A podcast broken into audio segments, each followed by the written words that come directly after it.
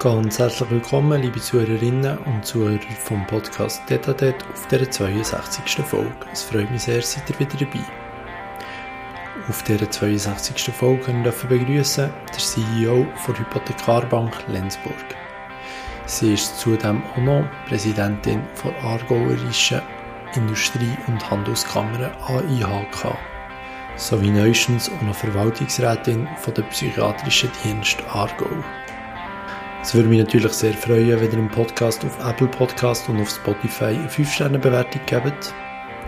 Natürlich freue ich mich auch immer sehr über positives Feedback oder wenn ihr die Episode, wenn sie euch gefallen hat, euren Freunden und Bekannten weiterschickt. An dieser Stelle wünsche ich eine spannende und unterhaltsame 62. Episode. Los geht's mit der Marianne Wilde für Vergnügen.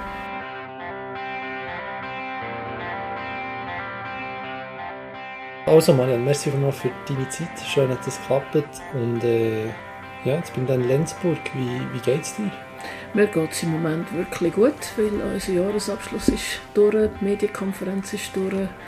Die Vorbereitung für die Generalversammlung hat noch nicht angefangen. Also insofern ist es gerade mal so richtig locker. Ja. Hast, hast du es weniger gern, die Medienauftritte oder die, die Vorbereitung auf so Events und lieber einfach das Alltagsgeschäft oder wie kommt das? Es ist noch interessant, wenn ich mich frage, was mein Alltagsgeschäft ist. Mein Alltagsgeschäft ist eigentlich so abwechslungsreich, dass es wahrscheinlich das Wort Alltag nicht verdient. Weil ich habe unterdessen eigentlich ich habe keine direkten Kunden als CEO, so habe ich eigentlich mehr mit speziellen Kundenbesuchen zu tun, wenn mhm. ich irgendwo etwas schauen darf. Und das ist sowieso immer spannend. Oder ich habe irgendwie eine Kundenreklamation, das ist vielleicht nicht angenehm, aber durchaus spannend. Oder ich habe viel mit Kollegen Austausch zu gewissen Themen oder Projekten, wo sie mich etwas können fragen oder vielleicht meine Erfahrung wollen wissen, wie sie es würden machen oder mit ihnen irgendeine Lösung diskutieren. Also habe ich fast nie etwas Langweiliges. Mhm. Und das finde ich eben so spannend an meinem Job. Also ich habe eigentlich gar keinen Alltag in dem Sinn. Ich habe immer etwas Abwechslungsreiches Spannendes. Mhm. Wir können gerne darüber reden und darauf zurückkommen. Ich möchte aber zuerst noch fragen, wie es aktuell mit der, mit der Musik läuft. ich, müsste, ich müsste wieder mal in die Probe oder den Probeplan bekommen. Dann ich dachte, wir müssen wieder anfangen einplanen. Jetzt im Moment steht, weil Jahresabschluss ist auch die Revision anstehend. Mhm. Und dort bin ich noch Revisorin. Und das, das heisst, ich kann heute Abend mal die Musikabrechnung revidieren. Das Sehr ist die erste Amtshandlung im neuen Jahr. Und dann tue ich mal einen wieder einteilen, wenn Proben sind. Dass ich nicht vergesse, dass ich gehe.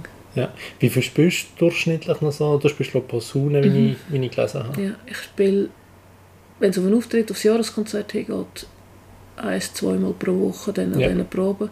Jetzt geht Anfangsjahr ja gar nicht. Mhm. Es fängt dann aber irgendwie im März, April wieder an, weil dann kommen ein Frühlingskonzert oder Kirchenkonzert oder sonstige Sachen. Dort sind wieder ein bisschen mehr. Mhm. Aber wenn ich dann mal die Musik durch habe im November, habe ich Freude, dass ich ein bisschen Pause habe. Ja. Es ist dann in der Sommer, wenn ich zweimal pro Woche gehe, gleich ein viel. Mhm. Im Sommer stellen wir noch speziell vor, weil es ja dann warm ist und Blasinstrument ist ja speziell anstrengend, wahrscheinlich auch gut, wenn es warm ist, oder stelle ich es mir einmal vor? Wenn es richtig heiß ist, ist es vielleicht schon nicht gerade angenehm, ja. aber so grauhaft heiß ist es ja nicht bei uns wahnsinnig häufig. Das stimmt. Man hat ja nicht mehr so die wahnsinnige Pflicht, immer die Uniform anzulegen. Mhm. Da sind wir auch schon viel lockerer geworden, die meisten. Also wir auch, wir haben so ein T-Shirt, das wir dann anlegen. Also insofern, mhm. es ist sicher nicht mehr so ganz formell wie ganz früher, weil eine volle Uniform ist dann sicher völlig unangenehm. Musik Musiktag mit einer vollen Uniform bei 30 Grad ist genau, nicht so ja. das Wahre. Ja. das ist dann doch ein bisschen warm. Ja. Welche, welche Art von Musik spielst du am liebsten? Das ist eigentlich wie alles völlig bunt gemischt. Im richtigen Moment ein Marsch, gleich wie im richtigen Moment populärere Stücke, die du ein bisschen melodisch hast. Mhm. Also es ist ein bisschen, kommt auf die Situation drauf ab und auf die Abwechslung. Ganz ja. oben das Gleiche finde ich auch nicht lustig. Ja, okay, das sehe ich. Das ist bei mir ähnlich. Ähm, und ich glaube, ja, es ist wie du sagst, im richtigen Moment das richtige Stück macht es aus und weniger Konstanz gleichige. Ähm, es gibt ja sehr, sehr viel, schöne, viel schöne Musik in den, in den unterschiedlichsten Rubriken. Mhm. Vorher, als ich hier unten reingelaufen bin, ist mir sofort aufgefallen, auf der linken Seite hat er ein, ein Kunstwerk ausgestellt, wie es zur Auktion ist. Genau. Ja. Und auch oben hat er sehr, sehr, sehr viele Bilder ja. ausgestellt. Hier bei dir weniger. Ähm, wie kommt es, dass ihr so viele Bilder ausgestellt habt und von, wir von wo kommen die? Als wir das Gebäude renoviert haben, haben wir dann plötzlich viele weiße Flächen gehabt. Dann haben wir zuerst mal die Idee gehabt, wir wollen eine Art Bilder, ein Bebilderungskonzept für die Bank machen. Ja. Hat aber dann dazu geführt, dass niemand seine eigenen Bilder mehr auswählen durfte. Ja. Und das ist dann ein bisschen einschränkend gewesen, wenn ich mir vorgestellt habe, dass es so wie standardmäßig jedes Büro hat dann seine Bilder und immer im Gang hat es auch schön systematisch ein ein Bild auf jedem Stock passt zum nächsten. Das ist eine Art wie nicht ganz mehr gewesen von der Kultur her, weil wir, wir lassen ja relativ viel Freiraum zu. Mhm. Und dann haben wir gedacht, aber irgendetwas müssen wir ja gleich machen. Und dann haben wir uns entschieden, dass einfach abwechslungsweise so etwa ein Vierteljahr ein neuer Künstler darf seine Bilder ausstellen Das heißt, wir Aha, haben alle. Vierteljahr neue Bilder. Und alle Vierteljahr eine Vernissage, wo, wo, wo jemand kommt und seine Bilder präsentiert. Und darum ist es für uns auch abwechslungsreich. Also es wechselt regelmäßig. Ah, okay. Und noch- Künstler haben wir Freude, dass sie es dürfen ausstellen Und bei Ja. uns ist schon eine Begegnungszone da oben durch, und die Leute können schauen, wenn sie nicht Kunde wären. Ja. Also es ist einfach so quasi Win-Win für jeden. Ja, definitiv. Und dann machen wir ein Apero. Mhm. Das ist noch spannend. Ja. Noch ein gutes, noch ein gutes Konzept Ja, vielleicht für irgendwie andere Banken. ja. Jetzt aktuell beschäftigt ja wahrscheinlich, oder so ich nichts mitbekommen, deine, deine Nachfolge. Wie, wie anstrengend ist das? Weil die Eigentlich- haben, glaube ich, noch niemand gefunden. Wir sind äh, im, in den Schlusszügen vom, vom Rekrutierungsprozess. Also dem bin ich da ganz zuversichtlich, dass das klappt. Aber es ist äh, total spannend, wer sich überhaupt meldet. Wir haben mit einem Headhunter zusammengesucht, nur schon das war spannend. Gewesen. Also zuerst war es erst mal spannend, gewesen, mal zu beschreiben, was wir überhaupt suchen. Mhm. Und dann nachher mit dem Headhunter das ein bisschen rauszukristallisieren, wie gehen wir vor, was ist wirklich realistisch, was ist nicht. Plus verschiedenste äh, Profile angeschaut, verschiedenste Interviews geführt. Es war wirklich, es wirklich noch spannend, gewesen, muss ich sagen. Ja. Es war wirklich interessant. Gewesen. ja. Mit wem habt ihr da zusammen Sag- Headhunter, Ja. Boyden. Also relativ gross in dem Fall. Ja.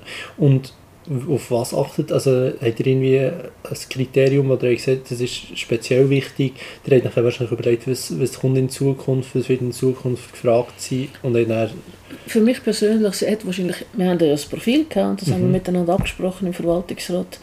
Und für mich persönlich ist eigentlich der Aspekt gewesen, eben das Formelle haben ja meine Kollegen und auch der Entscheid werden dann, wenn es soweit ist, die Kollegen im Verwaltungsrat treffen. mhm. Weil der ist ja noch nicht gefällt, der Entscheid.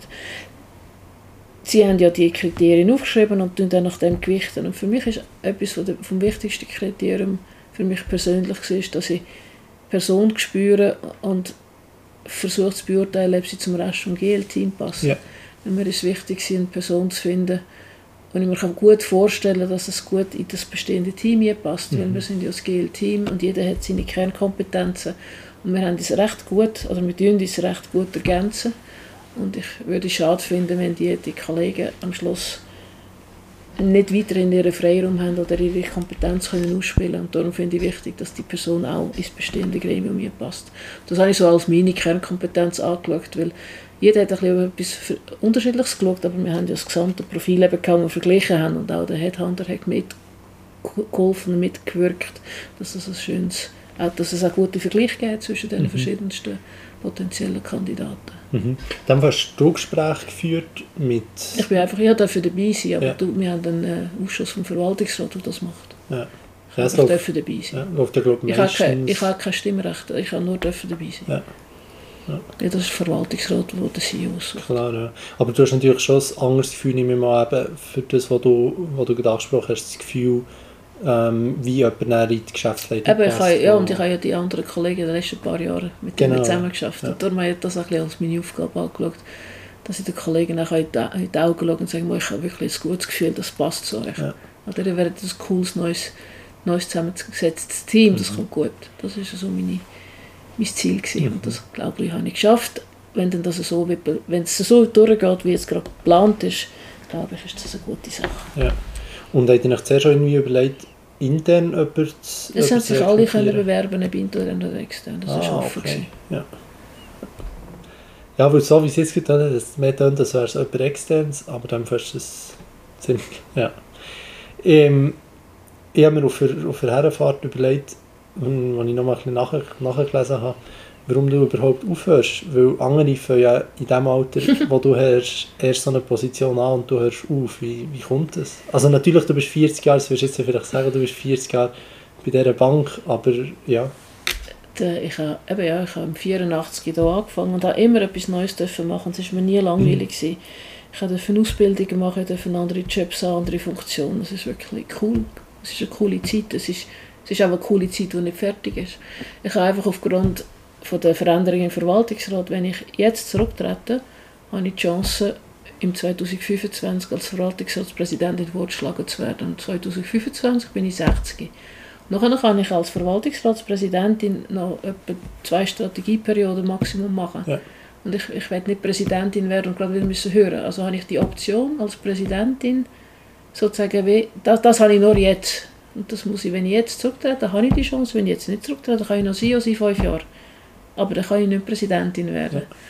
Und wir haben ja gleichzeitig, also nicht gleichzeitig, wir haben, letztes Jahr haben wir noch Finstar AG gegründet, wo wir dann die IT werden drin verschieben und dort darf ich auch Verwaltungsratspräsidentin sein. Und die Kombination zwischen Verwaltungsratspräsidenten, Funktionen und nicht mehr direkt operativ finde ich jetzt eine, eine spannende Sache, weil strategisch tätig sind, finde ich auch interessant. Mhm. Und es tut mir gleich, nach 14 Jahren operativer CEO hat eine Art wie neue Ideen verdient und neue Spirit verdient. Ich habe die Idee, auch für, für die Bank ist gut, wenn, wenn nicht immer die meisten machen ja, die meisten CEOs machen nicht 14 Jahre, ich habe jetzt 14 Jahre, die meisten hören viel schneller.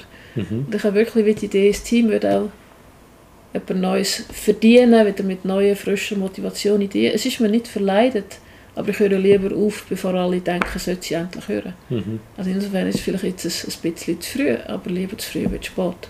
Und ich habe genug andere eben Aufgaben, die ich jetzt wahrnehmen darf. Ich darf zum Beispiel auch in der Bankenvereinigung als Delegierte für die Bank ja. bleiben.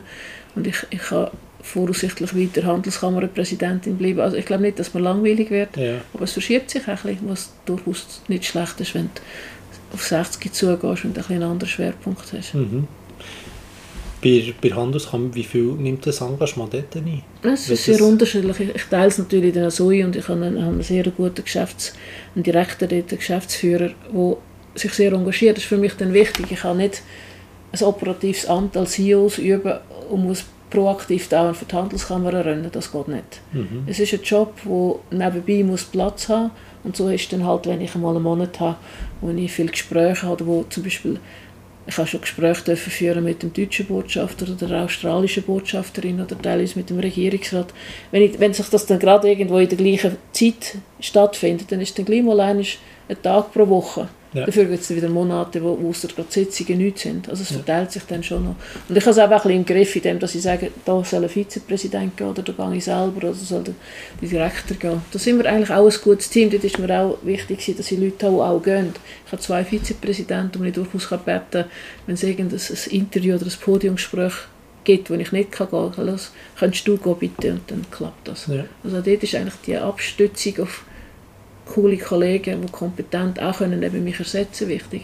Weil eigentlich ist nur darum, kann ich so vielseitig unterwegs sein, weil ich überall eine Art wie einen guten Backup und vor allem eine gute Geschäftsführung habe. Ja. Sonst würde es gar nicht gehen.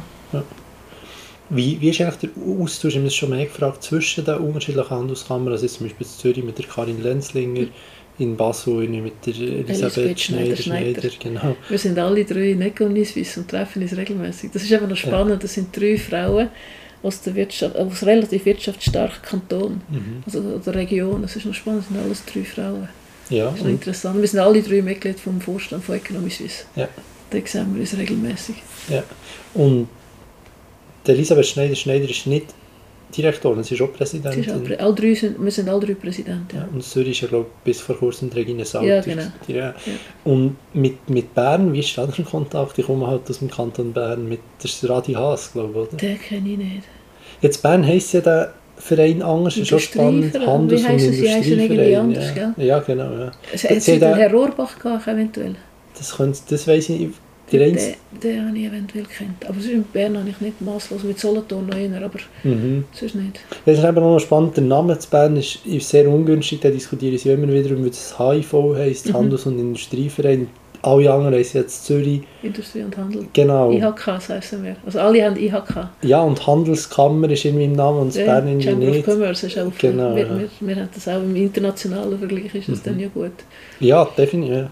ja, sie diskutieren das, glaube ich, in Bern noch immer wieder, ob sie den Namen mal ändern würden. Aber ist halt sicher Tradition. Ja, ich glaube es. Ja. du hörst auf, das haben wir schon besprochen, hörst du auf dem Höhepunkt auf?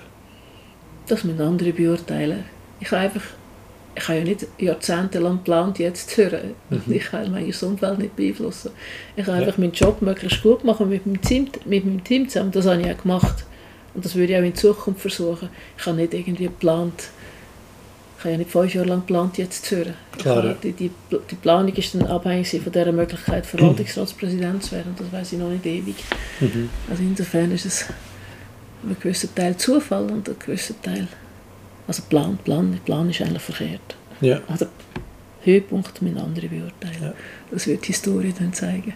das ist fast die Antwort, die ich erwartet habe. Ja, ja es sagen ja viele, das müssen, es ja korrekt ist grundsätzlich, ähm, ja, es müssen ja am Schluss andere beurteilen, was man geleistet hat, was auch immer. Ja, darum, ja. ja. Äh, der, äh, der, der, der Zeno Staub bei Fontobel in den 22 Jahren bei Fontobel verbracht, das sehr lange ist in eurer Branche. Der Matthias Reinhardt beim, beim VZ war irgendwie 30 Jahre gewesen, bevor das Präsidium jetzt, äh, jetzt macht. Oder nur noch das Präsidium. Ähm, das ist einfach mal außerordentlich. Der, der, äh, der Senastab macht jetzt ein Jahr Pause, bevor er in den Verwaltungsrat eintritt. Was war bei euch die Überlegung, dass ihr das nicht macht und du direkt in den Verwaltungsrat gehst? Erstens, weil eine Kollegin zurückgetreten ist mhm. und ich Ersatz von ihr dürfte sein. Und zweitens, weil es rein von der Kontinuität vom Know-how her ja. ist eigentlich ja durchaus richtig, dass ich, also es spielt ja eigentlich, spricht nichts dagegen und Cooling-Off muss ich ja trotzdem machen. Ich darf ja dann also keinen Ausschuss leiten, nehme ich an, oder einfach sicher nicht operativ tätig sein. Also es ist sicher nicht gerade ein Voll Fullstart, sondern einfach ein weiterhin dabei bleiben und Informationen haben. Mhm. Aber es ist sicher nicht ein, also es ist ein lückenloser Übergang, aber es ist jetzt nicht gerade äh, wahnsinnig anstrengend, weil ich darf eigentlich gar nicht viel machen. Ja, am Anfang. ich darf nur ein normales Mitglied sein. Insofern habe ich ein Jahr Pause machen und umeinander reisen. Was ich ja eigentlich, weil ich ja Präsidentin von Finstar bin, sowieso nicht gemacht hätte. Oder eben, weil ich ja Handelskammerpräsident bin und wir haben gerade Jubiläumsjahr, hätte ich es auch nicht gemacht. Also ich, jetzt, ich, ich hätte könnte, vielleicht wenn ich es wirklich geplant hätte, hätte ich müssen sagen, ich kann ja ein halbes Jahr Pause machen. Aber wir haben so viel schon los oder schon geplant, dass ich das eigentlich wegen meines sonstigen Mandat gar nicht machen. Klar. Ich werde jetzt nicht im Jubiläumsjahr vor Handelskammer plötzlich sagen, tschüss zusammen, jetzt könnt ihr glaub, warten, bis ich wieder komme, das wäre ja auch blöd. Ja, ja es, Begründung macht Sinn, ja. Ähm, Im Hinblick auf, auf die neue Person, die ihr als, als CEO rekrutiert, ist mir das auf dem Herrenwechsel durch den Kopf gegangen, wo ich mal so Löhne verglichen von CEO-Positionen von Banken. Und dann habe ich mich gefragt, es ist, je nachdem, wie man die Frage eine spezielle Frage natürlich, aber habt ihr das Gefühl, ihr zahlt zu wenig der CEO-Position von, von eurer Bank oder ist es noch zeitgemäß? Es ist jedem freiwillig überlassen, bei uns zu arbeiten oder nicht. Also wenn es dieser Person nicht gefällt, kann sie gerne jemand anders haben. Mhm. Und es hat einmal mein Vorgänger CEO gesagt, wenn wenn der Lohn vergleicht mit all dem Lohn, den unsere Kunden haben, dann ist es wirklich genug und viel. Ja, also es kommt klar, immer ja. mit der Relation und vielleicht eben mit dem Verhältnis darauf ab. Mit vielen, viele anderen Leuten verdienen viel weniger. Ja. Und vielleicht verdienst du noch immer viel mehr. Dann entscheide und gang. Mhm. Und sonst hast du das, was du hast, eine coole Aufgabe. Es ist ein Lohngefüge, das passt und nicht ausartet, das durchaus gut zahlt aber vielleicht gibt es irgendeinen, der mehr zahlt. Der ist vielleicht weniger Freiraum. Mhm. Also selber entscheiden, ob ja. es einem passt. Für mich ist auch, für mich ist immer gut gewesen, sonst hätte ich etwas müssen ändern ja. Also verstehe mich nicht falsch, ich, ich, ich sehe deine, deine Begründung. Aber eben, es ist möglich, dass man noch jemand anders... Nein, es ist mehr... Die Diskussion kommt ja also bei, bei CS oder was auch immer, immer die Argumentation, dass wir die besten Leute haben das ähm, finde ich jetzt ja nicht, dass das so ist, weil am Schluss muss ja motivierte genau, Leute ja. haben. Genau, das, und darum finde ich ja. den Freiraum und das Team und die Möglichkeiten machen es ja wirklich auch aus, beziehungsweise mhm. das macht es für mich aus. Und das andere ist, wenn du irgendwie so einen Druck unterlegen tust, immer mehr und immer mehr und alle gehen das vor und ja, und dann verdienst du halt vielleicht mal mehr, aber vielleicht gehst du mental kaputt oder sonst irgendwie musst du dich ver ver verbiegen. Yeah. Und so muss es halt schon auch zur Kultur passen. Ich glaube aber, das ist ein ein Wert, wo in Zukunft mehr gewichtet wird oder jetzt auch bei den Jungen schon, dass man eben weiß, warum schafft man, für wer schafft und macht Sinn zu schaffen und nicht nur hast du den höchsten Lohn. Ich glaube, das ist Mhm. langsam ein bisschen vorbei. Also ich glaube, den Jungen wird es wieder wichtiger, Eben, ja, wie du sagst. Wert, wo, warum du es schaffst, Ja. und wie- wie's- auch wie die Firma sich positioniert. Sinnfrage, Ja, genau. und das ja. ist, glaube viel, also eben, viel wichtiger wie, wie das pure, pure Geld. Mhm. Ja. Ja. Ja, es ist eine spannende Diskussion. Ich glaube, da gibt es ganz, ganz viele unterschiedliche Meinungen. Ähm, ja, ich glaube auch, ja. No. Und ich bin immer noch der Meinung, am Schluss ist ein, ein Banker, wenn er nicht gerade ein Private Banker ist mit vollständiger Haftung, sind wir angestellte Mitarbeiter, die Geld von fremden Leuten verwalten. Also gibt es ja eigentlich keinen Grund, dass wir da exorbitant abkassieren. Ja. Es ist nicht einmal unser eigenes Unternehmen. Und darum finde ich, einen moderaten, guten, guten Lohn haben wir sicher, wir alle. Und dann ist es auch fair. Gibt es die Privatbanken, so wie du ansprichst, überhaupt Es noch hat auch, wirklich glaube einzelne jetzt noch. ganz, ganz Ja, wenig? Ich glaube, es hat noch ein paar wenige. Das ist, glaube Aber ich, immer weniger. aussterbende Ja, genau. Spezies. ja. Die Hypothekarbank Lenzburg, um die mal so in einen gewissen Kontext zu setzen, was macht die genau? Wie es der Name sagt, sehr viele Hypotheken finanzieren, grossmehrheitlich im Kanton Aargau. Mhm. Wir sind aber auch eine KMU-Bank, wir haben sehr viele KMU-Kunden, wo wir dann aufgrund von Krediten meistens geben. Also wir haben schon sehr viel Kredit, die wir gerne sind, Grund von deckt. Und eben sehr viel ist privates Wohneigentum. Aber wir sind auch ein äh, Börse, wir sind auch ein Member, of, Member von der Börse, also wir machen ein Vermögensverwaltungsgeschäft, wir haben einen eigenen Börsenhandel, wir haben den Wiesenhandel. Eigentlich sind wir ein, eine Bank, die quasi alles kann anbieten kann, aber halt nicht eine typische Privatbank, trotzdem, dass wir reiche Kunden haben, sage ich immer. Aber wir haben halt ein eine andere Kultur oder einen anderen Stil. Aber eigentlich sind wir eine sehr umfassende Bank mit einem umfassenden Dienstleistungsangebot. Darum können wir eben auch unsere Produkte über Fintech-Kanal verkaufen. Weil wir sehr viele Varianten haben. Mhm. Ja. Ja, ja. Wie. Mal, ich glaube, haben wir- Wir, wir haben so eine Multi- Multi-Brand-Strategie. Wir haben HBL Asset Management. Das sind die, die dann eben Assets under Management eigentlich als Ziel haben. Dann haben wir Hypothekarbank Lenzburg ist eigentlich der klassische Kanal für KMUs und für, für Wohnbauhypotheken. Dann haben wir Finsta, das ist die Software. Das ist eigentlich der dritte Standbein, den wir haben.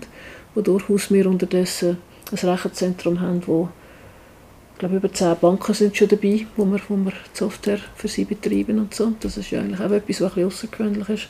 Und jetzt mit dem Embedded Finance Teil der Marke HBL Solution machen wir jetzt ja Embedded Finance und das ganze Fintech-Geschäft. Und das ist eigentlich auch, als Regionalbank sind wir sehr atypisch unterwegs mit diesen verschiedenen Marken. Weil die meisten Regionalbanken haben keine eigene IT. Die wenigsten, Reg die wenigsten Regionalbanken haben, also keine hat HBL Solution mit Embedded Finance. Teil haben noch Vermögensverwaltungsgeschäft, aber auch nicht alle. Also wir haben eine, eine Vielseitigkeit, die fast keine Regionalbank hat. Mhm. Ja, ich glaube, es ist spannend, um das, um das so ein bisschen, ein bisschen einzuordnen. Ja. Wie, wie funktioniert das Bankgeschäft ganz grundsätzlich? Wir leben von einer guten Reputation, kompetenten Mitarbeitern, einer guten Marktdurchdringung, dann, dass wir wissen, was wo passiert. Das ist eigentlich, was eben Regionalbanken ausmacht. Kundennähe, gute Beratung, offene Türen, darum haben wir Schalter. Wir haben Freude, wenn Kunden vorbeikommen. Natürlich sind es für Zahlungen und so digital, aber für das Hypothekargeschäft kommen sie doch noch glücklicherweise einmal vorbei. Wir machen Finanzplanungen, Vorsorgeplanungen, also eigentlich relativ traditionell. Und darum auch sehr, sehr äh, beschränkt eigentlich den Kanton Aargau. Etwa eine Finanzierung außerkantonal, aber eigentlich schon grossmehrheitlich im Kanton Aargau. Unser Embedded Finance Geschäft bezieht sich dann auf die ganze Schweiz. Mhm. Und das ist vor allem Karten- und Kontogeschäft oder eben externe Vermögensverwalter, die dann da als Mittelding einspringen oder Neon Invest, wo pur Execution-Only-Handel ist. Also Execution-Only an der Zahlung kannst du gut in der ganzen Schweiz. Aber mit Kundenberater und Beratungskompetenz, wo wir ja als Hypothekarbank auftreten, machen wir mehrheitlich im Kanton Aargau. Mhm. Kommt das Finanzplanungsgeschäft, das du gerade angesprochen hast vorher, kommt das primär vom sind da die Banken vor allem drauf wegen dem Vollzeit-Vermögenszentrum oder Ich glaube, Ja. allein aus der Sicht aus der Kunden zu begleiten, dass man eben mit dem Kunden, wenn es dann darum geht, was für eine Hypothek, wie hoch soll sie sein, oder wenn er recht Richtung 55, 60 geht, zum eben mit dem Planen, was es bedeutet, wenn er in die Hypothek nicht zurückzahlt und gleich noch einen Umbau muss machen. Es ist, glaube ich, einfach eine seriöse Beratung bedingt auch den Aspekt. Und darum sind wir in dem, dem Geschäftsgebiet tätig. Oder auch äh, der, Bereich, der Bereich für Willensvollstreckermandat ist rein ein Teil vom Vertrauen in, in, uns als Vermögensverwalter, als Bank, dass uns die Kunden dann das auch gerne geben, weil sie eine gute Beziehung zu uns haben. Mhm. Aber ja, ja. Ähm, ihr seid ja unter anderem, das ist schon ein bisschen angesprochen, bekannt für eure Fintech-Kooperationen. Was heisst Fintech eigentlich ganz genau? Kombination zwischen Technologie und Finanzprodukt und darum ist es ja offen und darum darf der Begriff ja auch irgendwo jeder für sich nehmen. Darum sagt ja wahrscheinlich jeder Softwarehersteller, sage jetzt gerade das Fintech. Mhm. Aber von der Meinung her meint man meistens, dass ein Startup Fintech ist, also dass es irgendetwas Cooles Neues ist. Aber die Eigenheit Fintech ist meistens Technologie viel konzentrierter oder fokussierter oder vor allem Kundenfreundlichkeit oder das Preismodell ist meistens dass sie sich meistens nur auf ein Produkt fokussieren, ist schlanker und günstiger meistens und vielleicht mit mehr Usability, Flair an Kunden gebracht. Weil Banken sind ja sehr umfassend im Dienstleistungsangebot und verpacken das dann vielleicht manchmal auch komplizierter wie eine Fintech, wo vor allem Kontokarten hat. Also du kannst es ja auch einfacher verpacken, wenn du nur eine Produktgattung hast. Mhm. Und mehr Banken, die sehr viel haben, das Einbanking von einer Bank ist wahrscheinlich komplexer wie jetzt gerade eine Fintech-App, weil Fintech-App einfach nur ein gewisses Bedürfnis abdeckt. Mhm. Aber Fintech als solches ist eine Verbindung zwischen Finance und Technology. Ja. Und du hast gesagt, in einem, in einem anderen Interview, die Firmen kommen meistens zu euch und brauchen ein bestehendes Produkt, das ihr schon habt. Und wenn nicht etwas ganz Neues, also oftmals ist es etwas, was, schon, was es schon gibt, neu verpackt. Mhm. Aber es ist eigentlich gar keine Innovation meistens. Die Innovation, glaube ich, ist wie man es dem Kunden präsentiert, mhm. wie sie es vermarktet, wie sie es bepreisen und wie sie es präsentieren. Okay. Das ist ihr Erfolg, was ausmacht. Ja. Das Produkt in sich ist nicht, also was ist das schon, das Bankprodukt? Das Bankprodukt ist meistens ein Saldo, der negativ positiv ist, wo du Zinsen bekommst oder zahlst und noch ein bisschen Gebühren. Für mich ist es eigentlich ein Bilanzprodukt selten. Ja. Bist du im Anlagegeschäft. Aber ich meine, es ist nicht ein pures, äh, ein pures Bankprodukt ist nicht so komplex. Da, was wir daraus machen, oder Zusatzdienstleistung oder Beratungsdienstleistung, das macht sie dann am Schluss aus. Also verpacken wir ja wir alle Banken, auch unsere Original-Basisprodukte verpacken wir irgendwie. Und genau das machen sie auch, einfach verbunden mit Technologie und sehr viel Usability und sicher achten auf den Kundenwunsch. Sie sind sicher ganz neu am Kunden, was will der Kunde gerne, dann machen sie genau das. Mhm. Welche Innovationen braucht es im Fintech-Bereich noch? Ich glaube, es geht alles Richtung äh, schlanke, elegante, geschwinde Lösungen, eben so wie wenn jetzt, äh, also da, wo wir es von einem normalen iPhone gewöhnt sind, dass alles so richtig integriert mit sehr einfachen Mitteln geht. Und dann eben die Verschiebung der Zahlungsströme, dass wir mit Embedded Finance viel näher auch noch gerade an den Ort kann kommen, wo man zahlen soll. Ich glaube, dort gehen schon viel vom Retail-Geschäft geht. Ist ja heute schon auf der Karte. Mhm. Und sobald das, und das siehst du bei Twin, sobald das Konto kannst hinterlegen dann du das Konto hinterlegen, dann ist das jetzt, jetzt gehen wir ja in der Schweiz Richtung Instant Payment, dann ist das Konto, Konto Instant, das ist eigentlich wie eine, eine Sofortzahlung. Und sobald das, das wirklich im Daily Business integriert wird, glaube ich, jetzt neue Geschäftsmodelle auf dem basieren, das Zahlungsströme sofort definitiv gebucht sind. Ja. Und dann ist es ja gut, wenn das gerade dort ist und den Zahlungsstrom brauchst. Ja. Dort, glaube ich, wird sich schon noch die eine oder andere Innovation im Prozess geben wahrscheinlich. Genau, ja, beim, also eine, äh, eine Innovation, die ich glaube abdeckt, ist Twint. Aber so wie ich es verstehe, läuft ja das, glaube ich, Transaktion später und verschoben ab und nicht dann, wenn man es auf dem Handy sieht. Mhm. Wird die Innovation in kommen, dass es eine Transaktion gibt sofort Ablauf. Das, das macht die, Instant Payment. Genau. Das, das, das, ist jetzt in der Schweiz am Einführen. Ja. Die ersten Banken haben angefangen. Wir gehören zu einer von diesen ersten Banken. Dann ist die Idee, dass du innerhalb von 10 Sekunden das verbucht hast. Ja, genau. Und dann ist es wirklich schnell. Ja. 7 mal 24, 365 Tage. Ja. Und wie macht ihr das? Äh, wir haben bei unserem System schon immer sofort gebucht weil Neon, als sie angefangen haben, haben auch, haben auch Instant wählen. Und so mhm. haben wir eigentlich Instant in unserem System immer schon können. Das Einzige, was wir jetzt noch machen, ist Instant zu anderen Banken, aber wir sind schon relativ neu gewesen. Haben die anderen Banken die Schnittstellen aktuell oder noch nicht wirklich? Nicht alle und sie müssen das sehr planen und nicht alle Software sind gleich einfach zum Anpassen. Mhm. Warum und ist darum das? ist die Regel auch nur, du musst glaub, nur instant empfangen, nicht unbedingt instant senden, so viel man ist. Ja. Und warum, warum habt ihr das so früh schon gehabt? Also seid ihr einfach absolute Pioniere? Oder? Wir haben äh, an unser System, das wir anfangen zu entwickeln, haben wir erst im Jahr 2000 angefangen zu entwickeln. Mhm. Und alle anderen haben ihre geistigen Väter im letzten Jahrtausend gehabt. Und darum haben wir eigentlich da schon gedacht, dass wir die, die leidige Batch-Job-Verarbeitung, die wir früher gemacht haben, eigentlich gar nicht haben machen Und eben auch gar nicht so eingeführt haben. Darum haben wir das Problem gar nicht mehr gehabt. Weil wir Okay. immer gerade alles gerechnet haben. Wir haben immer gerade gebucht, immer gerade Belege erstellt, immer gerade hochgerechnet auf den ersten Abschluss. Darum haben wir die, die grossen, wahnsinnigen Batch-Verarbeitungen. Tagesende haben wir gar nicht mehr gehabt. Und das macht es jetzt auch viel einfacher. Mhm. Es gar nicht so konzipiert, sein, dass wir lange Tagesende mehr machen. Ja. Wie, wie, wie siehst du die Entwicklung im, im Kryptobereich? Ähm, jetzt ist ja da das SEC Approval gekommen für äh, der, äh, der Bitcoin Spot ETF von, von BlackRock und allen anderen, die da etwas haben eingereicht haben. Wie, siehst du die Entwicklung dort? Das eine ist für mich ist es eine Frage von der... Das eine ist eine Art wie eine, wie eine, wie eine Währung mit einem Währungsrisiko und eine Opportunität, wenn du eine fremde Währung brauchst, wo, kannst, was kannst du mit ihr zahlen Mhm. Und solange du irgendetwas Sinnvolles damit kannst zahlen und das Währungsrisiko gegen Schweizer Franken trägst, dann ist ja dein Entscheid, ob du jetzt Bitcoin oder Euro hast. Das ist einfach das Währungsrisiko. Und wenn du jemand damit kannst zahlen und es dir das wert ist, dann viel frei.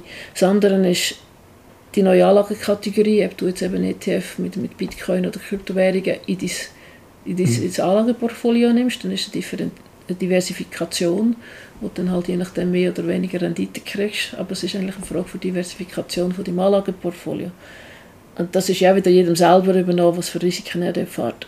Für mich ist eigentlich der ganze Digital Asset Teil spannend.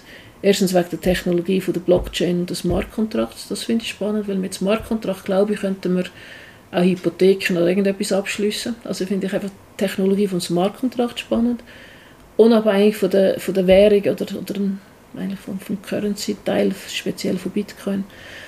Oder dann eben der Digital Asset-Teil, wo du anstelle von Aktien, dass wir eben Aktien nicht als Bucheffekte rausgeben, sondern als digitales Wertrecht, das ja das Gesetz zulässt. Könnten wir Kapitalerhöhungen oder Aktien rausgeben auf der Blockchain. Und das macht es effizienter, weil die Technologie einfach effizienter ist. Und dann kommt eben dazu, wenn die Nationalbank der Schweizer Franken als digitale Schweizer Banken ausgeben, wo sie jetzt am Testen sind, dann können wir eben Kauf, also Lieferung gegen Zahlung auf der Blockchain abwickeln und dann haben wir kein Gegenparteienrisiko und die Transaktion ist wirklich T plus 0. Nicht Zeit verschoben oder Kanal verschoben, nicht über, über, über, über Börse handeln wir einen Titel und asynchron über, über SIG tun wir dann zeitverzögerte Zahlung auslösen. Du kannst wirklich auf der Blockchain Lieferung gegen Zahlung T plus 0 sofort. Mhm. Das finde ich eigentlich spannend an dieser Technologie. Und darum dürfen wir auch, oder haben wir glücklicherweise dürfen an Helvetia 2 und 3 mittesten. Mit der Nationalbank und ein paar anderen Banken, die dann eben die, die Zahlungsströme ganz im Normalen eigentlich dann testet, was es heisst, wenn die Nationalbank jetzt digitale Schweizer Franken rausgibt, also Wholesale CDBC, nicht Retail, und dann die Banken unter sich viel, viel schneller können Transaktionen machen Das können wir auch grenzüberschreitend, dann ist Gegenparteienrisiko ist nicht. Und das finde ich schon noch spannend. Mhm. Diese Art finde ich spannend, weniger ein bisschen Bitcoin oder ein Ether oder irgendwo neuem, neuem ist das einfach ein Währungsrisiko für mich. Aber einfach die ganze Technologie hinsichtlich der, der, der Möglichkeiten, Aktien oder Bonds oder irgendetwas auf Digital Asset Technologie, auf Blockchain-Technologie auszugeben, das finde ich Mhm. spannend. Wäre es eine Option, irgendwie Hypi- Hypi-Aktien so zu handeln? Wir haben, äh, wir haben unsere Tochtergesellschaften so ausgestattet, dass Tochtergesellschaften, die als Aktiengesellschaft aus, aus, ausgestaltet sind, dürften digitalisieren, also dürften digitale Wertrechte rausgeben. Dass wir es dann mit denen könnten üben, wenn es soweit ist. Mhm. Wenn wir jemals eine Kapitalerhöhung auf Digital Asset machen mit den Hippie, ist nicht ausgeschlossen. Aber im Moment ist nicht gerade das, was wir geplant haben, aber wer Mhm. weiß. Ist nicht ausgeschlossen. Der wichtige Teil ist, dass man eine Börse hat, wo wir gehandelt werden. Darum ist eben wichtig, dass es STX gibt oder dass zum Beispiel auch äh, BX Swiss macht, ja, glaube BX Digital. Also es gibt verschiedene.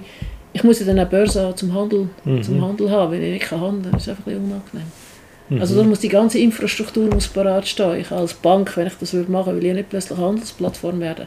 Also müssen auch Börsen müssen sich weiterentwickeln. Und wenn alles da ist, glaube ich schon, dass sich das System dann in die Richtung entwickelt, weil es eben schneller und das auch sicherer, glaube ich, wird. Mhm. Wie? Es geht einfach länger, dass man denkt, weil wir haben ja ein etabliertes gutes System. Also es muss ja niemand aus Dringlichkeit in der Schweiz etwas ändern. Mhm. Ja. Wie, wie stellst du selber sicher, dass du auf diesen Themen, die ja sehr, sehr, sehr schnell wieder Veränderungen mit sich bringen, immer an Schur bleibst?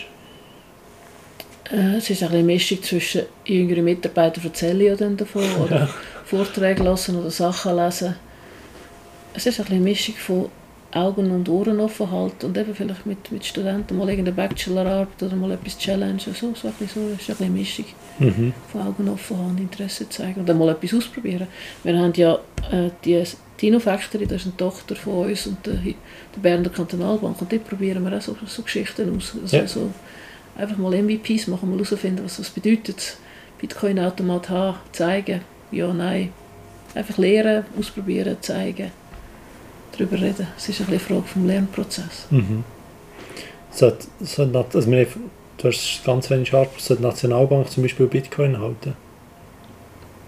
Wenn sie es als, Anlage, als Anlageklasse sinnvoll erachtet, soll sie, aber ich glaube nicht, dass sie das tut. Mhm.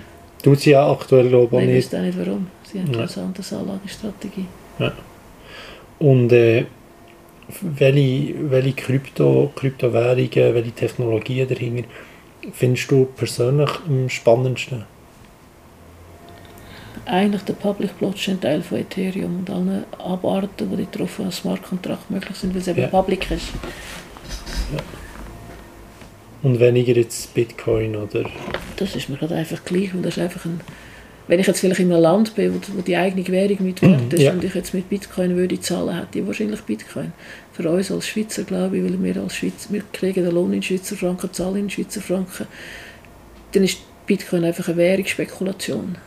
Und ich bin weit weg von Spekulieren. Ich schaue ja nicht einmal Börsenkurse grossartig an. Ich bin mhm. einfach eher ein, ein trading-averser Mensch. Ja.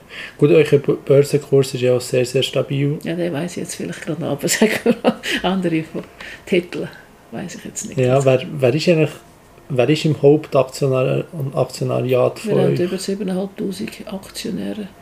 Ganz wenig haben äh, einen riesen Namen. kennen, die mehr als 3% jetzt ist ja die Meldegrenze. Ja. Also ein paar wenige, die knapp an die 3 herkommen, aber nicht wahnsinnig viel. Und die meisten haben zwischen eins und fünf Stück. Darum ist auch relativ viel, die in die Generalversammlung kommen mhm. und dann dabei sind. Das ist eine wirklich breite Publikumsaktie. Ja. Es gibt auch Typische Regionalbank. Meistens äh, Gratin. Nicht mehr so typische Berner Platte, das haben wir mal abgeschafft. Ja. Meistens Aargauer Brote mit Gratin. Ja, schon gut. ja, das stimmt auch gut. Du hast dich ja immer mehr für das Produkt interessiert und Technologie dahinter und weniger für das Verkaufsgeschäft. Ähm, sollten das mehr Banker so machen, dass sie sich für, das Verkauf, äh, für die Technologie hinter dem Produkt und für das Produkt an und für sich würde interessieren, statt ein möglichst guter Verkäufer zu sein? Also ein Verkäufer schaut ja nie etwas fachlich zu wissen, was er macht. Also insofern, mhm. das, das spricht ja mal gar nicht. Und ich glaube, sind, jüngere Leute sind ja per Definition schon technologisch affiner, weil sie genauso aufwachsen. Also insofern ist ja die Erwartungshaltung von einem Jüngeren, eben jetzt im Sales tätig ist oder, oder irgendwo sonst, ist ja sowieso viel, viel technologieaffiner und viel, viel mehr Verständnis für Technologie. Insofern ist das glaube ich, sowieso ein Zusammenwachsen und darum glaube ich zum Beispiel auch das ganze, der ganze Teil von Data Analytics oder Data Science, wo man heute ein bisschen gross handelt, es wird immer mehr Leute geben, die das im Rahmen der Ausbildung lernen, mit Daten umgehen.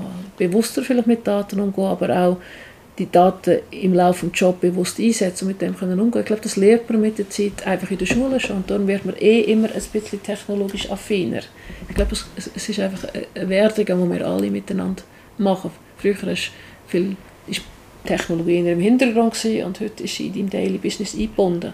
Darum haben wir auch alle zusammen haben irgendwie ein, mindestens ein, ein, ein Telefon dabei, ein Mobile Phone dabei oder ein Laptop oder oder das Tablet oder eben auch bei der Beratung, wir haben so eine Mischung zwischen, dass wir äh, noch Papier einsetzen wegen der Haptik und wegen dem Zeichnen, aber wir tun es auch gerade wieder digitalisieren. Also es Ja. ist so eine Mischung von, von Tools, die du einsetzen kannst, wo du einfach das Richtige musst im richtigen Moment haben. Ich glaube, es vermischt sich die Grenzen zwischen Technologie und traditioneller Methoden vermischen sich und dann werden die Leute automatisch technologieaffiner, glaube ich. Mhm.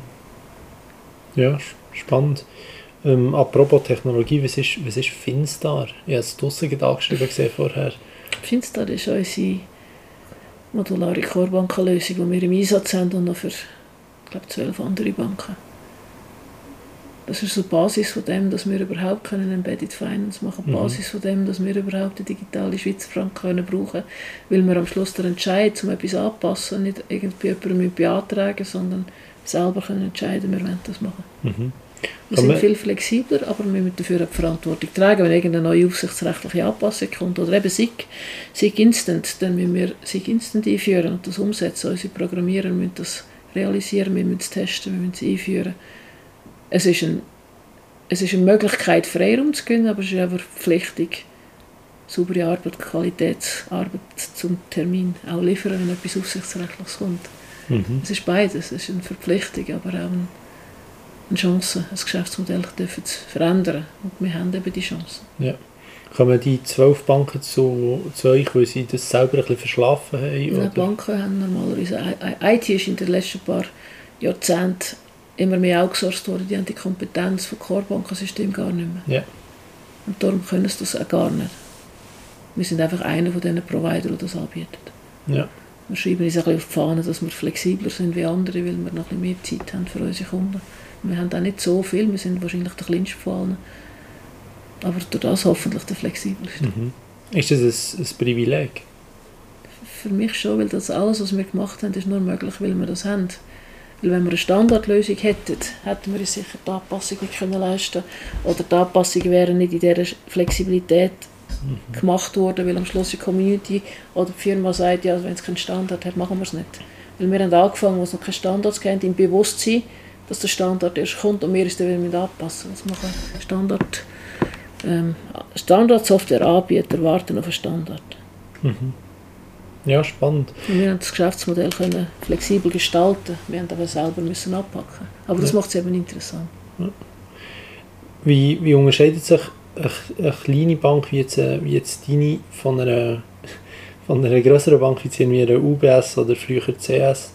Ist es primär irgendwie nur das Investmentbanking, mehr Eigenkapital, äh, geht ihr weniger schnell Konkurs? Also ich Oder- glaube, von, von einer ganz grossen unterscheiden wir uns in der Kultur. Wir unterscheiden uns in der, in der Prozesslaufzeiten, wie, wie das durchgeht. Und sicher haben wir kein Investmentbanking, also dort unterscheiden wir uns 100 Pro. Jetzt für einen normalen Kunden unterscheiden wir uns wahrscheinlich nicht maßlos von einer, von einer Grossbank, weil es einem Schluss macht eine Grossbank einfach eine Hypothek und die Regeln und Gesetze gelten auch für eine Grossbank Mhm. wie für uns auch. Also ist eigentlich der Unterscheidung eher Kultur, Personen, die Art und Weise, wie wir das Geschäft machen, Durchlaufzeiten, persönliche, der persönliche Kontakt. Und jetzt eben im Gegensatz zu anderen Regionalbanken ist sicher unsere Fähigkeit, Technologie als Kompetenz einzubringen und eben flexibler anzupassen. Und sie müssen vielleicht eher warten. Das kannst du jetzt im Gegensatz zur UBS wieder nicht Geld machen, weil die machen das auch selber. Mhm. Also insofern ist ein, ein Unterschied. Ich glaube, bei uns ist immer eine Frage von der, von der Kombination, wenn wir etwas, weil wir kleiner sind, besser können kombinieren oder schneller können am Markt bringen, wenn wir wollen. Ich glaube, uns ist Flexibilität ist, glaube ich, dasjenige, was es differenziert. Ja, weil du UBS hast aber gesagt, die macht das auch selber. Das ist ja, die Ja. meisten beziehen das so, oder viele beziehen das so von UBS, ähm, die, Pro, die Produkte. Ähm, und weil das kann ja, glaube ich, sonst gar nicht mehr Das machen wir auch abwickeln. teilweise. Also Ja. wir, beziehen, wir, wir sind durchaus auch Kunden für UBS oder auch für ZKB oder so. Aber eben, wir tun durchaus Bankprodukte mit anderen gestalten. Es ist nicht so, dass wir alles selber machen, aber wir haben mindestens den Freiraum, auch technologisch Entscheidungen zu treffen und eben uns gegen Parteien auszusuchen, wir Mhm. dann zusammen arbeiten. Als Privatperson schaut man ja vielleicht teilweise, was, was kostet das Konto dort, was kostet das Konto da. Das muss ja vergleichbar sein. vergleicht das ein bisschen und schaut dann, was je nachdem am günstigsten was ist, mit dem sympathischsten und wählt das als Lösung. Jetzt das alles mal ein bisschen einordnen. Jetzt gibt es nur noch eine Grossbank, die UBS, und dann gibt es Kantonalbanken, es gibt irgendwie noch die Valiant. es gibt Regionalbanken. Wie kann man das so einordnen? Auch zahlenmässig, also wie viel gibt es 1000 Banken, gibt es 10'000 Banken, wie viele Banken haben eine Banklizenz von FINMA? Ich weiß nicht auswendig, wie die Statistik aussieht. Es gibt glaube rund 58 Regionalbanken, irgendwie so etwas. Ja. Das, das, ich bin nicht ganz sicher, wie viel. Also sicher nicht mehr wie 60, glaube ich. Ja. Und die anderen Banken, Privatbanken, das ist, weiß ich nicht. Ich weiß nicht, wie viel Statistik auswendig. Ja. Aber das Einzige ist ja, solange auch kleine Banken haben ihre, ihre, ihre Kundschaft und ihre Kundenbeziehung und Produkte müssen vergleichbar sein, Preise müssen vergleichbar sein. Das ist nicht exorbitant teuer sein, weil das hat auch niemand Lust zu zahlen. Genau. Aber du musst auch nicht unbedingt der billigste sein, weil du musst einfach einen guten Job machen und Vertrauen in die Leute haben. Also deine Kunden müssen Vertrauen in deine Leute haben und einen fairen Preis. Und ich glaube, dann sind sie ja bereit, für einen fairen Preis zu zahlen, für eine gute Dienstleistung. Ja. Aber du musst dann halt wirklich eine coole Dienstleistung bringen. Kannst du nicht einfach da und alles, alles, alles klappt nicht, nichts klappt und teuer ist es auch noch. Dann bist du wahrscheinlich der Kunde los. Aber das ist ja niemandem sein Ziel. Ja, definitiv. Und ich glaube, ja. es schätze schon viele, viele Kunden, die die Nähe, das, das können überblicken, was ist für ein Businessmodell, was sind das, das, sind jetzt, das ist meine Bank, die sieht so und so aus. Ein, ein grosses Konstrukt wie eine CS oder UBS, das wissen jetzt die Leute, können sie nicht überblicken. Und das, da- darum, darum gibt es ja auch Raum für Regional- und Kantonalbanken. Wäre es eine Idee, zum, wenn du aufhörst, hier die Bodenhaftung von einer Regionalbank bei UBS im Verwaltungsrat einzubringen? Ich glaube, die würden mich ja nicht einmal fragen, ich bin so anders. ich weiß nicht. Ja, hast es schon im, ich glaube nicht, dass Im- auf die Idee kommt, dass ich das im. Vorgespräch ähm, angedeutet, aber eine Idee wäre es ja vielleicht. Aber du musst immer, zu, du musst immer alles zusammenpassen. Ich bin viel zu unkonventionell, glaube ich. Hey, ja, ja. Ähm, nicht, ganz, nicht ganz ernst gemeint, aber fühlt man sich als Bankdirektorin manchmal ein bisschen wie bei Dagobert. ich nicht. Eigentlich nicht. Also wie der Dagobert Duck. Genau, ja, wo immer in seinem Tresor ist, mein- wo baden mein- Ich habe nur eines, ist mir das in Sinn gekommen, aber nicht, nicht vom Baden her, sondern wo mein, mein Neffe, als er noch ganz klein war, hat er unbedingt auf die Bank kommen. Was ist denn schon eine Bank für einen kleinen Bub? Dann ich gedacht, was, zeige ich, was, was zeigst du denn auf einer Bank? Wir sitzen alle in einem Büro und schauen einen Bildschirm, das ist ein bisschen unspektakulär. Und dann habe ich wirklich den Kollegen vom Tre den, den, Tresorier, den wir haben, habe ich gefragt, ob es möglich sei, dass der mal unseren Banktresor anschauen darf. Dann hat er eine Ausnahme gemacht und ich habe wirklich mit ihm dürfen, er ist dann dürfen mitgehen, den Banktresor anschauen. Und das war wirklich noch ein kleiner Bub. Gewesen. Und er wieder zurückgekommen und gesagt, was hast du jetzt gesehen? Schreib es auf. Dann hat er mir einen ganz langen Wort, er hat noch nicht richtig können schreiben, hat er irgendwie hingeschrieben, eine Million Schweizer Franken, also, ein- also in Schweizerdeutsch dann. ja, Ich war so beeindruckt von dem Geld, das dort liegt, aber nur ein Spiegel war, dass er das aufgeschrieben hat. Und mir ist eigentlich immer das Wort, das er aufgeschrieben hat, geblieben. Ja. Weil er also so in seiner kraxeligen Schrift hat er endlos hat er geschrieben, was er gesehen hat. Dann habe ich es gar nicht können lesen. Und dann hat er geschrieben, eine Million. ah, sehr Das hat mich eigentlich gedacht, oh ja, der hat jetzt eine Million gesehen. Dort hat es mich eigentlich als- als erstes so erinnert. Oder das ist mir eigentlich geblieben, aber sonst eigentlich habe ich das Gefühl nicht. Mhm. Wie viel haltet man da als, als Bank im Tresor? Das weiß ich nicht. Ja. Das bin ich zu weit weg. Einfach nur Das für... we weiß ich echt ja. nicht. Ich habe weder das Gefühl noch eine Zahl, die verbindlich ist. Ja, aber das ist, ja, das andere, was du hast angesprochen hast, ist schon so ein bisschen, was ist eine Bank? Wenn man irgendwie, in dem Alter, wo du hast gesagt, in die erste Klasse kommt oder so, was ist früher eine hast du noch Ist es Schalter so? anschauen, oder? Und früher haben wir noch Sachen verpackt, das haben wir alles auch gesagt. Genau. Schalter hast du auch fast nicht mehr. Ja. Bei uns kannst du mindestens noch Geldzählen schauen. Aber kannst Ja. nicht mehr viel schauen in einer Bank. Ja, und das ist so abstrakt und überhaupt nicht, wie man sich das eben, darum kommt meine Frage, ist, Ja, und das Bankprodukt kannst du eigentlich nicht anlängen, Mhm, oder? genau. Also, du kaufst gerade das Goldfrindeli. ja. Und ist es wirklich wie bei, wie bei, eben nicht wie bei Dagobert, wo ein ganz riesen Tresor und das ich ist das also Geld noch nicht von der Bank. Und, ja. Würdest du mir sagen, falls du irgendwann noch siehst, oder? Dann würde ich dir alle. Ja, das ist nett.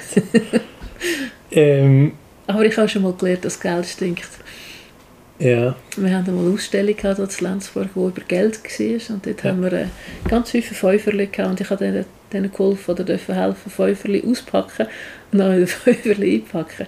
Dann weisst du, dass Geld stinkt. mm, Und, und vor allem, wenn man sich, ist ja nicht das Hygienischste, Nein. darum ist, ist Boah, die das ganz nicht cool. angenehm. Ja. ähm, dir hat ja, glaub, oder du hast glaub, mal in einem Interview gesagt, der Kontakt mit dem Kunden wird relevant bleiben. Ähm, bei der Valiant zum Beispiel, wenn man da das Konto machen und ich schaut, also dann kommt man an einen Schalter und hockt sich an eine, von einem Lab, also von einem Bildschirm und eröffnet da selber sein Konto. Wird das bei euch irgendwann sein oder Also sagen, solange sie mich fragen, würde ich Nein sagen, weil ich bin der Meinung, wenn Mhm. du es digital eröffnest, kannst du auch daheim bleiben. genau ja Also ich finde jetzt, wenn du schon die Mühe nimmst, in die Bank jetzt zu kommen, finde ich, wäre schön, es wäre jemand dort, weil sonst musst du ja nicht kommen. Genau. darum sage ich immer, solange Kunden bei uns noch in die Bank kommen, dann hat es einen Schalter und Menschen. ja Weil sonst brauche ich keine Schalterhalle mehr. Und um das digitales Konto zu öffnen, das werde ich ja wirklich von daheim aus machen. Oder von mir aus, wenn ich unterwegs bin, ist ja gleich wo. Aber wegen dem werde ich nicht in die Bank kommen. Echt nicht. Das finde ich wirklich eigentlich nicht die Idee. Also das finde ich nicht gut. Darum finde ich, solange Leute noch wenn die Menschen sehen, dann sollen sie Menschen treffen. Und dann sollen Menschen nicht dürfen Menschen beraten. Und solange sie den Kontakt mit Menschen suchen, sollen sie Menschen eben da haben, wo sie das vertrauen. Mhm. Und ich finde, wenn es ein komplexes Geschäft ist oder eine Fragestellung, du nicht klar kommst, nicht jeder Mensch befasst sich gerne mit Finanzgeschäften und nicht jeder Mensch, egal wie gescheit das er ist, hat jetzt wirklich gerne über seine Vorsorge selber gerechnet, sondern will vielleicht mit jemandem darüber reden und sich austauschen. Oder wenn du das erste Mal ein Haus kaufst oder ein Haus baust, du bist vielleicht froh, kannst mit jemandem darüber reden. Nur so, um dich zu bestätigen, dass es eine coole Sache ist. Ich glaube, es gibt viele so emotionale Momente, wo du das gerne machst, aber nur wegen Zahlungsverkehr oder so musst du jetzt ja auch nicht unbedingt. Das macht ja auch niemand. Dann machst du eben durch, musst du auch einen digitalen Kanal haben. Oder du hast gerade mal eine spezielle Abklärung, dann bist du vielleicht froh, kannst du vorbeikommen und es erklären. Ja. Aber dann bist du vielleicht froh, hast einen Menschen, der mit dir redet. Ja. Also ich sehe es, ich sehe es ähnlich, ja, weil das andere, also es wäre dann auf das Gleiche gekommen, wie wenn du dich einloggst. Ja, aber du bleibst gerade lieber daheim. Genau, ja. Wie wird sich das Bankgeschäft sonst in Zukunft entwickeln? Also mal abgesehen von, von solchen Entwicklungen. Wahrscheinlich trotzdem immer noch mehr. Also was, was ich spannend würde finden, ist herauszufinden, wie, wie wir mit Daten umgehen. Ich bin persönlich der Meinung, Daten von mir gehören mir, Mhm. egal wo sie da gerade sind. Also werde ich entscheiden, was mit meinen Daten passiert.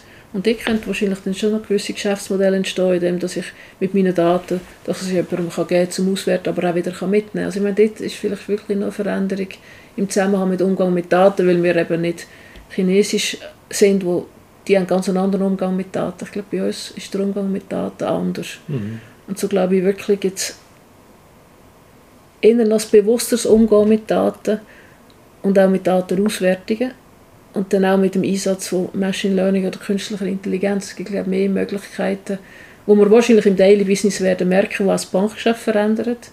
Aber dass wir immer noch wissen, was wir machen, finde ich dann der Challenge. Es ist dann noch wichtig, dass du weißt, was mit deinen Daten passiert, wohin gehen sie, wie kann ich sie wieder stoppen. Mhm. Aber es wird sicher mehr so unterstützende Tools haben, die mich auf irgendetwas auflüpfen, wenn ich es dann kann beherrschen oder vielleicht stelle ich am Schluss alles ab und sage, es ist mir immer noch am liebsten, ich komme mit Schalterhalle. Also so, glaube ich schon, dass sich verändert und Teil Sachen vielleicht immer automatisch vergehen. Aber das gibt vielleicht auch wieder Gegenbewegung dann. Mhm. Ja, aber die Flut an Daten, die du ja indirekt glaub, ansprichst, ist ja extrem. Ja, Also, auch und wenn das, kannst du ja auch verlieren oder Ja. verlieren. Oder? und ich glaube, der Zugriff auf die Daten ist schon, ist schon extrem interessant für die einzelnen, die einzelnen Player, halt, Eben, aber darum finde ich, Daten von mir gehören mir und ich will wissen, Ja. was passiert. Ich will es ihnen einfach geben. Genau, hast du das Gefühl, da braucht es noch, auch dass man es international kann regulieren kann, braucht es auch mehr Regu Regulationen? Ich glaube, jede, also in, in Europa ist eine Datenschutzgesetzgebung und ich glaube, die ist schon gut genug. Ja. Sie wird einfach nicht für die ganze Welt gelten, weil jedes, Land hat einen anderen Umgang. Mhm. Wenn du China bist, ist es ganz ein anderer Umgang mit deinen Daten. Das musst du nicht meinen, sagt. Die Gesetzgebung wird nie gleich sein wie uns. Ja. Ja, weil, Aber sie haben auch ein anderes Verständnis. Die Leute sind sich gewöhnt, dass ihre Daten überall sind. Und sie finden es ja sogar fair, wenn du Penalties gerade auf sozusagen aufgerechnet bekommst, wenn du über die Straße laufst, wenn du nicht sollst. Das sind wir uns nicht gewöhnt. ja. Und werden uns wahrscheinlich nie daran gewöhnen. Aber sie finden das ja eigentlich richtig, weil dann wird der, der es falsch macht, gestraft. Es, Ja. es ist anders. Ja, anders komplett aufgewachsen, anders, andere ja. Kultur. Ich glaube nicht, dass man das kann vergleichen Ja. Ja, ich finde es einfach, äh, die Vorstellung, man hat jetzt, man schenkt jeder in Institutionen, wo man sagt, das ist irgendwie Twin, das ist in einer Bank, sonst, wo immer das Vertrauen, dass sie sensibel mit diesen Mhm. Daten umgehen, weil meinen, also du weißt ja, wo ist die Person, für was gibt sie ihr Mhm. Geld aus, hat sie ihr Geld Ja, im Griff? man wüsste relativ ist extrem, ja. Mhm. ja. Ähm, wieder ein bisschen, nicht ganz ernst gemeinte Frage, aber bist du die innovativste Bankmanagerin der Schweiz? Vielleicht darauf auf welcher Hierarchiestufe du den Saal schaust. Was ich wahrscheinlich bin, ist anders, aber andere haben vielleicht auch andere Aufgaben. Ich glaube, wenn du jetzt ein Regionalbankchef bist von einer anderen Bank, bist du vielleicht im Kundengeschäft einfach viel besser wie ich. Ich finde Kunden interessant zum Gespräch, aber nicht, ich rede gerne mit Kunden, ich gehe gerne Kunden besuchen. Ich bin jetzt einfach nicht der beste Verkäufer, ich mache Mhm. nicht die meisten Abschlüsse. Und andere machen das vielleicht besser, wo sie vielleicht einfach viel, viel besser sind in der Beratung.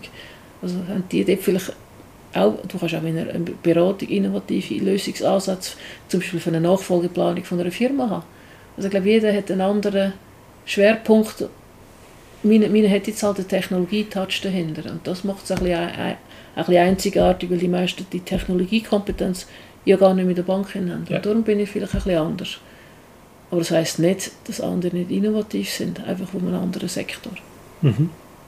Und eine anschließende Frage daran oder das Thema. Was ist oder was empfindest du als die grösste unternehmerische Leistung, die du während deiner Karriere beobachtet hast, aber jetzt nicht in Bezug auf, auf deine Bank, sondern einfach so generell? Oder was dich beeindruckt hat? Und da bin ich nicht so affin. ich finde verschiedene Sachen. Ein, Kolle- ein Mitarbeiter hat einmal gesagt, du findest immer alles interessant, was du selber nicht kannst. das ist vielleicht einer, der mich auszeichnet. Ja. Ich finde jeden interessant, der anders ist wie ich. Dann will ich kennenlernen, warum es anders ist. Also finde ich wahrscheinlich ganz komische Sachen speziell. Aber sonst, Ja, das macht es ja, also das macht's ja spannend. Ja. eben, aber nicht, nicht irgendetwas Spezielles. wo Ich dachte, bui, da muss ich jetzt auf einen, auf einen Sockel stehen. Nein, nicht so, ist, eigentlich nicht so es gemeint, aber einfach eine unter, unternehmerische Leistung, die Eigentlich finde ich den Thomas Jordan, was er mit der Nationalbank so stetig konstant, wenn er das macht, noch bemerkenswert. Aber Ja. sonst eigentlich, mit welcher Mhm. Überzeugung er das macht, finde ich jetzt noch cool. ja. Im Moment wird er ja kritisiert. Ich weiß, aber ja. am Schluss den Job machen mit dem Druck in Ja, dieser also- Situation, finde ich bemerkenswert. Wo siehst du Und wir sind ja, wir sind ja gut durch Corona durchgekommen, wir sind gut durch andere Ups und Downs, wir sind jetzt auch gut durch eigentlich Credit Suisse Krise durchgekommen. Soll niemand sagen, wir sind nicht gut durchgekommen. Mhm. Ja, ja, das ist ein wesentlicher ja. Bestandteil. Also Ja. insofern finde ich jetzt Kritik eigentlich gar nicht angebracht. Ja. Wo siehst du die Lösung wegen, wegen, dem, wegen dem ganzen Exportgeschäft? In dem, dass sich der, die, wir sind ja sehr abhängig von, von süddeutschem Raum. Also Mhm. solange, solange sich die Wirtschafts, die, der, der Wirtschaftsraum nicht erhält und wir sind auf den Wirtschaftsraum fokussiert, speziell aus dem Aargau, also werden wir unsere Challenges haben. Aber es hat ja sehr viele Unternehmer, die sich schon sehr flexibel gewöhnt sind, sich anzupassen. Sie tun Geschäftsmodelle anpassen. Sie sind dann wirklich innovativ, müssen aber auch auf die Mitarbeiter schauen, auf die Ausbildung schauen und tun sich vielleicht ihre Produktion noch ein bisschen anpassen oder andere Märkte suchen, ist sicher nicht ganz einfach. Also ich glaube, durch das muss jetzt einfach irgendwie durch und die Unternehmer sind sich eigentlich noch relativ gut gewöhnt, glücklicherweise, aber man sieht schon, dass der Kanton Aargau weniger gut, gute Wirtschaftsprognose hat wie der Rest der Schweiz, wo wir schon sehr exportorientiert sind. Ja. Das stimmt schon, aber also es ist nicht despektierlich, ist eigentlich, bem- das ist eigentlich eine bemerkenswerte unternehmerische Leistung, wie sich kleinere und mittlere Aargauer Unternehmen immer wieder anpassen. Egal, wo der Schweizer Eurokurs hingeht, egal, was die Wirtschaft in Deutschland macht. Auch wenn sie jetzt unter Druck kommt, irgendwie, irgendwie schaffen sie es immer wieder.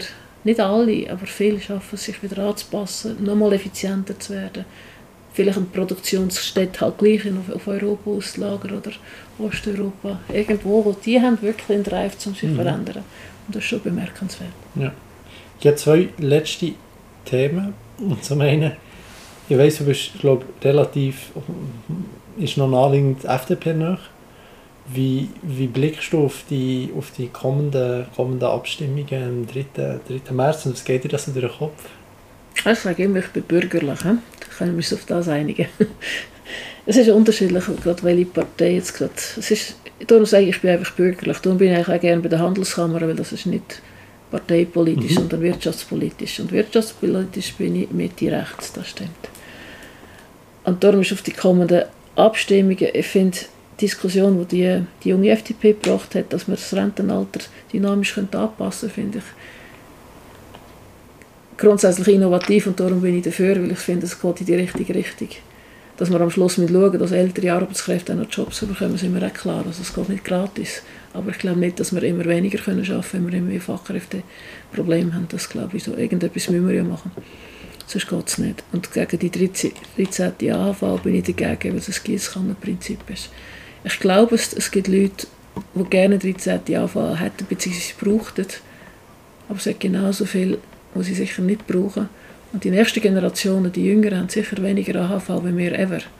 Und darum finde ich das Gießkannenprinzip nicht gut. Wir sollten dann schauen, wenn wirklich noch eine Not am Mann ist oder eine Frau, dass man dann zielgerichtet hilft und nicht generell, jetzt können alle 13 über das gar nicht brauchen. Mhm.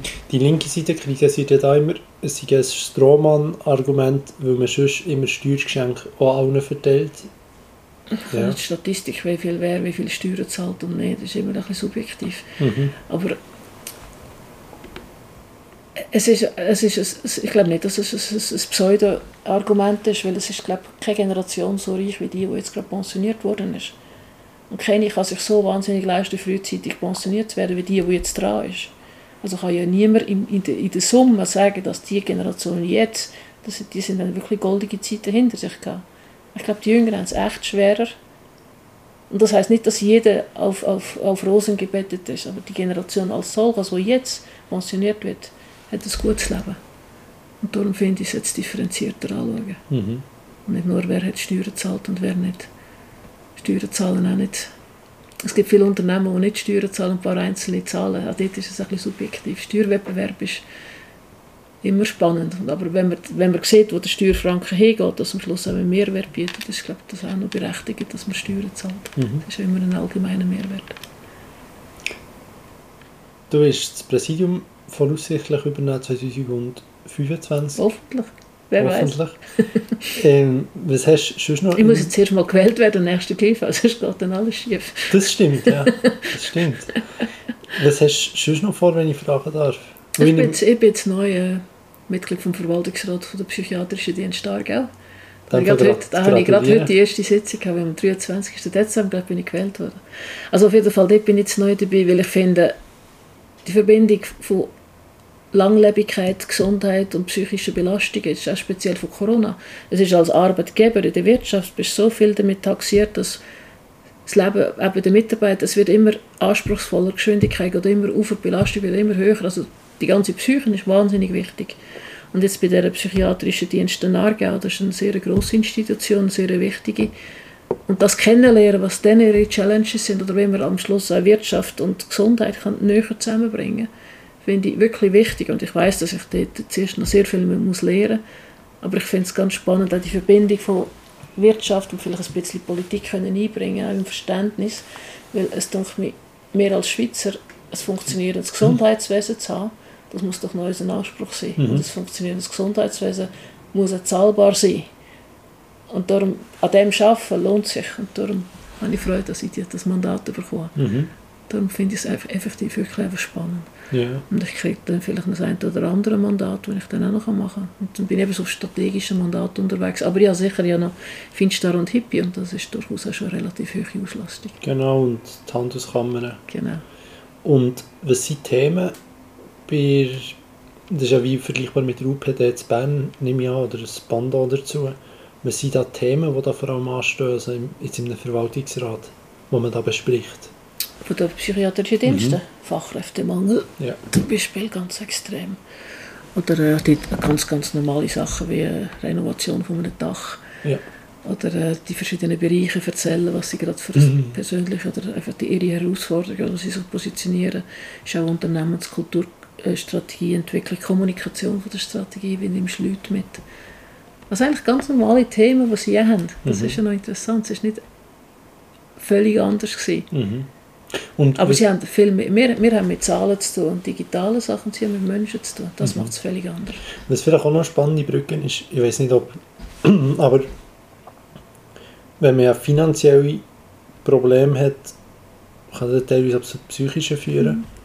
Und die Brücke, könnte ich mir vorstellen, ist je nachdem auch noch spannend. Vielleicht auch. Eben, ich glaube, es gibt viel Verbindung zwischen Wirtschaft und eben dem psychologischen Aspekt. Ja. Und es ist halt schon, noch sehr viele haben schämen sich, wenn sie müssen sagen es geht ihnen nicht gut oder sie Mhm. müssen zum Psychiater oder zum Psychologen. Und das müsste, glaube ich, in Zukunft viel normaler sein. Oder genauso wie zum, zum Hausarzt gehst, dann ist es vielleicht weniger so ein, bisschen ein komischer Touch dazu. Weil ich glaube wirklich, unser Leben ist schneller, ist komplexer. Mit vielen Punkten wie Corona und jetzt Krieg in Europa. Es ist so anders geworden. Und die Leute, die aufwachsen, sind auch anders aufgewachsen. Die Leute, also die Lehrlinge, die während Corona müssen am Schluss eine Prüfung gehen, die sind völlig anders wie die, die früher noch können Festchen machen und miteinander lehren Ja. oder unterwegs sind.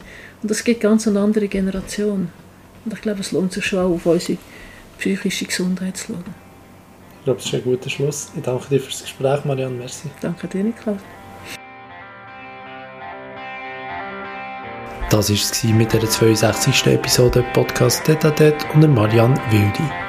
Wenn euch die Episode gefallen hat, würde es mich natürlich wie immer freuen, wenn ihr den Podcast auf Apple Podcasts und auf Spotify eine 5-Sterne-Bewertung gebt. Wenn ihr mir ein Feedback zur Episode gebt. Falls ihr mehr zu Marianne wollt wissen sind ihre Kanäle in den Show Notes verlinkt. An dieser Stelle wünsche ich eine gute Zeit, macht's gut, ciao zusammen und bis zum nächsten Mal, wenn es wieder heisst Podcast Detatet.